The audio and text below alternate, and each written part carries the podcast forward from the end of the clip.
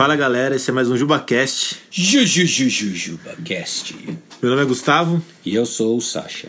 e hoje a gente vai falar sobre medo. Medo. Medo, medo. Medo, O medo. que é medo? Qual o problema do medo? Medo é um problema? Eu posso ter medo de barata? E aí, cara? Medo. medo. Medo, medo. É, Pô, foi de novo. Desculpa, não era pra dizer isso. Medo. É, o medo, ele. O medo. O medo, ele é um. Ele é uma emoção criada por Deus, né? É, Antes de tudo, né? O medo, ele é uma emoção criada por Deus, né? Até certo ponto, né? Até que ponto, né? Ele é uma, ele, ele é uma benção, né? Porque ele nos leva a reações de proteção diante de situações de perigo. Então, pare e pensa você o seu medo de um leão solto na rua, né? Eu espero que você fique com medo, né? E sai correndo. E que você saia correndo e se proteja e proteja as pessoas ao seu redor, as que você ama. Isso é um bom medo. Isso é um, isso é um bom medo. A gente pode falar, obviamente, do temor do Senhor, né? Que, não, esse temor, na verdade, é reverência. Não, é medo também. É medo de que ah, o nosso Deus ele é santo, ele é justo. Ah, e, enfim, nós devemos ter até um certo ponto, né? Medo, né? Mas, como todas as nossas emoções, o medo também é distorcido pelo pecado. E é aí que vem o problema, né? Ah, o medo ele é distorcido pelo pecado, então pode ser que nós estejamos lutando com o medo pecaminoso. Quando que o medo é pecaminoso? Bom, o medo é pecaminoso quando ele nos impede de fazer coisas que normalmente nós faríamos ou nos leva a fazer coisas que normalmente nós não faríamos. Então, se você para e pensa, por exemplo, no medo de pessoas, temor a homens, né? que nos impede de fazer coisas que nós normalmente faríamos, né? Ah, seja falar de Cristo, seja às vezes um medo que nos paralisa diante do público, nós não conseguimos falar, né? Ah, então, sim, pessoas são introvertidas, pessoas são extrovertidas, há traços de personalidade, e é o que nós somos chamados a fazer e que muitas vezes o medo nos paralisa, nos impede de fazer. O caso, por exemplo, de Timóteo, lá em Éfeso, né? Quando ele é exortado por Paulo, né, para que ele não tenha um espírito, lembrando que Deus não nos tem dado um espírito de covardia, né? Porque Timóteo estava sendo tentado a não fazer aquilo que ele deveria fazer como pastor de uma igreja, porque ele tinha medo dos falsos mestres ou da agressão que ele sofria, provavelmente verbal, emocional, quem sabe até mesmo física, né? Porque ele não, ah, porque ele era jovem, né? A gente vê isso no teor, no conteúdo da própria carta, né? Então o medo se torna pecaminoso quando ele nos impede de fazer as coisas que normalmente nós faríamos ou nos leva a fazer coisas que nós normalmente não faríamos, né?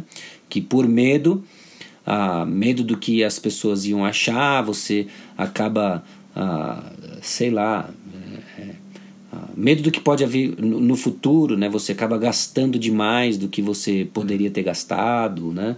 Coisas desse tipo aí. É.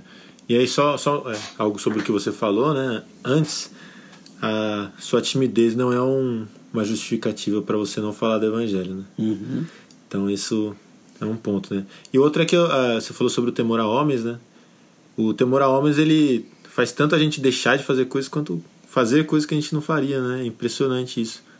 Porque a gente acaba agindo às vezes de uma forma estranha, porque a gente quer agradar as pessoas, porque a gente se importa com a opinião das pessoas, por medo às vezes de alguém deixar de ser o nosso amigo. E aí entra até a questão, né, medo de exortar o, o irmão e coisas do tipo, né, que nós somos chamados a fazer, mas que o medo nos afeta nesse sentido, né? E então assim, acho, acho que você já falou um pouco, né, mas o que o medo então revela do nosso coração, né? Qual é o problema por trás do medo? Uhum. Ele é multifacetado, né? Ah, é lógico que no coração disso tem uma falta de confiança no Senhor, né? Nós perdemos a confiança no Senhor, então temos medo, né? Mas a coisa não é tão linear quanto a gente gostaria, né? A gente vê inclusive o medo em contraposto, ah, é, sendo ah, é, contraposto. Isso, contraposto com o amor, né? Lá em uhum. 1 João capítulo 4, 18, né? Então, nós não conhecemos o amor de Deus, então tememos o juízo, né? No final das contas, é uma confiança em Deus também, né? Na confiança do seu amor, né? Então, o que revela o nosso coração, medo, é uma falta de confiança no Senhor. Agora, uma coisa que é importante, né? A gente tem o medo como. A gente encara o medo como algo que veio sobre nós. Nós somos vítimas do medo. Isso não é verdade. O nosso medo ele é ativo, né? Embora você não tenha um controle direto sobre ele, você tem uma responsabilidade indireta sobre ele.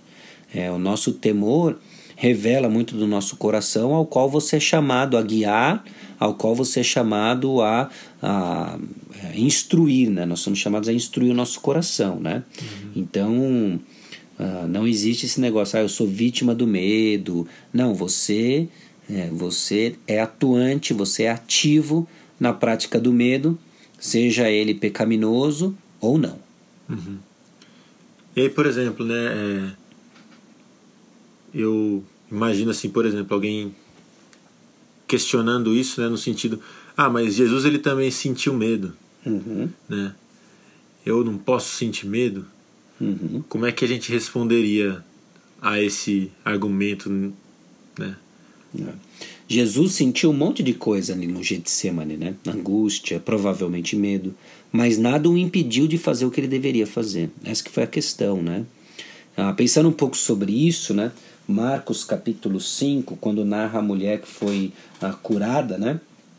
Ah, da hemorragia, é interessante, né, que depois que ela toca em Jesus e Jesus faz aquela pergunta muito louca, né? Quem que me tocou?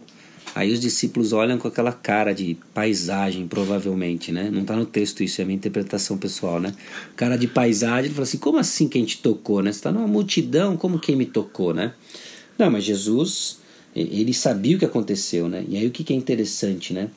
Ah, o, o texto diz assim no versículo 33 de Marcos 5: Então a mulher, atemorizada e tremendo, côncia do que nela se operara ou seja, ela estava com muito medo. Ela estava com muito medo, ela estava tremendo. É pecado? Eu acredito que não. Por quê? Porque ela não, isso não a impediu de fazer o que ela deveria fazer. Olha só o que acontece no restante do versículo. Veio, pois, prostrou-se diante dele e declarou-lhe toda a verdade. Uhum. Né? É. Então ela estava com medo, mas ela confiou e ela falou. É, e eu acho que é até a resposta de Jesus, se você puder ler no próximo versículo, é um sinal uhum. claro de que foi um medo não pecaminoso, né? Sim, filha, a tua fé te salvou. Vai-te em paz e fica livre do teu mal. É. é eu acho que é realmente esse o ponto, né? O medo, se ele não nos impede de seguir fazendo aquilo que nós sabemos que devemos fazer, né? Uhum. Eu acho que ele é algo que faz parte de nós como seres humanos, né? Eu acho que, num certo sentido, ele é natural, né? Uhum. O grande ponto, como você falou, é o que nós vamos fazer com isso, né? Qual vai ser a nossa atitude diante disso? É... Não sei, tem mais algum...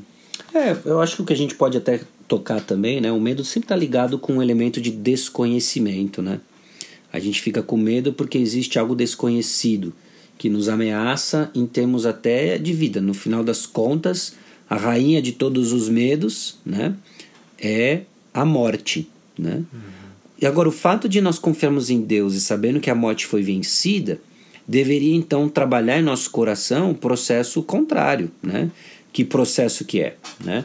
O processo de confiança no Senhor de uma resposta de um temor ao Senhor, um medo, entre aspas, saudável. Né? Uhum. É ali que a gente tem que ir focando. Quanto mais eu conheço de Deus, diminui-se o desconhecido, né? e quanto mais eu estou na luz, menos trevas eu participo, e assim é, Deus vai trabalhando, lidando com o meu medo. Legal, legal. Acho que é isso. Beleza. Beleza? É isso aí, galera. Esse foi mais um JubaCast. Abraço. Até a próxima. Não temas. Não temas.